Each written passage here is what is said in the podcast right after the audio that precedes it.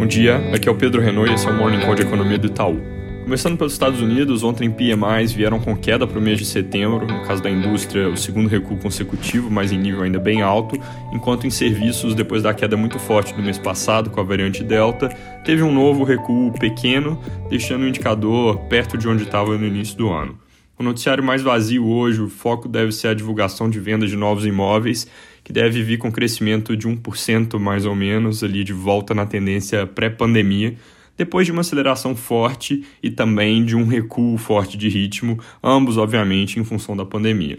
Na China, mais um dia de injeção de liquidez bastante robusta por parte do Banco Central e meia notícias de que a agência que regula o mercado imobiliário está intervindo na Evergrande para garantir que os projetos atuais sejam entregues. O estresse de mercado sobre o assunto parece ter diminuído com a percepção de que o risco não é tão sistêmico quanto chegou a se temer, mas como eu falei ontem, essa história ainda pode machucar a atividade econômica na China e é bem importante monitorar as condições financeiras de outras empresas do setor que também estão piorando com o aperto regulatório do governo, ainda que no geral de forma menos intensa do que a Evergrande. Dados de alta frequência de vendas de imóvel mostram desaceleração clara nas últimas semanas, indicando que toda essa confusão já bateu na confiança do consumidor. Última coisa, em um assunto completamente diferente, o Banco Central da China baniu todo e qualquer tipo de transação com criptomoedas, declarando que isso é uma atividade ilícita.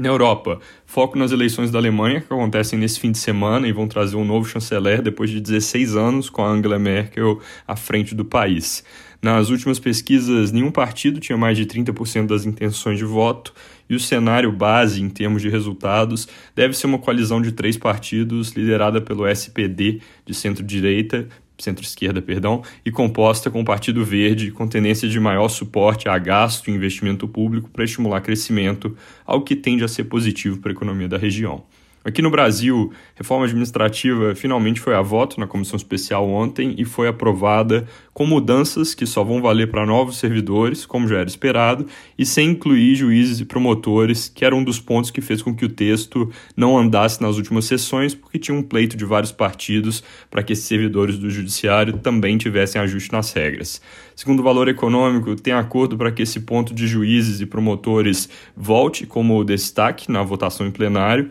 mas aí vale ressaltar que aprovar é mais difícil que na comissão especial, porque o quórum necessário sobe de maioria simples para dois terços. O texto vai para votação em plenário, então, é, vale ressaltar que com bastante mudança com relação ao que o governo propôs, além do que eu já falei é, dessas mudanças, mantendo ali estabilidade para todos os servidores e sem criar novas formas de vínculo empregatício com o serviço público. Também colocaram regras mais frouxas para pensões de policiais, e isso vai trazer aumento de gasto com essa categoria. No tema Bolsa Família, o valor de hoje traz uma reportagem interessante de que aumentos do programa não precisam de compensações de receitas, que é o que o governo vem buscando fazer, porque tem um artigo da Lei de Responsabilidade Fiscal que permite alterar por decreto benefícios que não sejam considerados gastos obrigatórios de prestação continuada como é o caso do Bolsa Família, ele não é considerado esse tipo de gasto, porque é uma coisa onde o governo tem discricionalidade de escolher o tamanho e reajuste que vai dar, sem ter algo que obrigue crescimento automático ano a ano, como correção pela inflação. Já foram, inclusive, feitos aumentos do programa com base desse artigo no passado. Então, existe o precedente e isso vai bem na linha de algo que eu já comentei alguns dias atrás, que a tentativa de encontrar uma fonte de receita para compensar o aumento de gastos é boa do ponto de vista de equilíbrio fiscal, mas tecnicamente não é necessária, até porque no limite seria possível tratar o aumento de arrecadação pelo crescimento de PIB como essa fonte de recursos, se necessário fosse. Então, no final das contas, o limite real não é é receita e sim gasto, é se cabe no teto ou não. E aí, não cabendo, onde o mercado vai estressar, onde vem prestando atenção, é exatamente caso achem algum caminho criativo em torno dessa restrição. Sobre dados econômicos, confiança do consumidor de setembro saiu mostrando queda forte de 6,5 pontos no mês, para o pior nível de ab desde abril desse ano, onde tinha a segunda onda, puxada para baixo, segundo a FGV, por aumento de incerteza, que levou a uma contração bem intensa do componente de expectativas, que caiu quase 10 pontos no mês. Para terminar, agora às 9 sai o PCA 15, também de setembro. Ele deve vir salgado, com alta de 1,11% na nossa projeção e 1,03% no consenso de mercado, saltando em 12 meses para perto de 10%, porque a conta de luz com a bandeira de escassez hídrica entra na conta exatamente nesse mês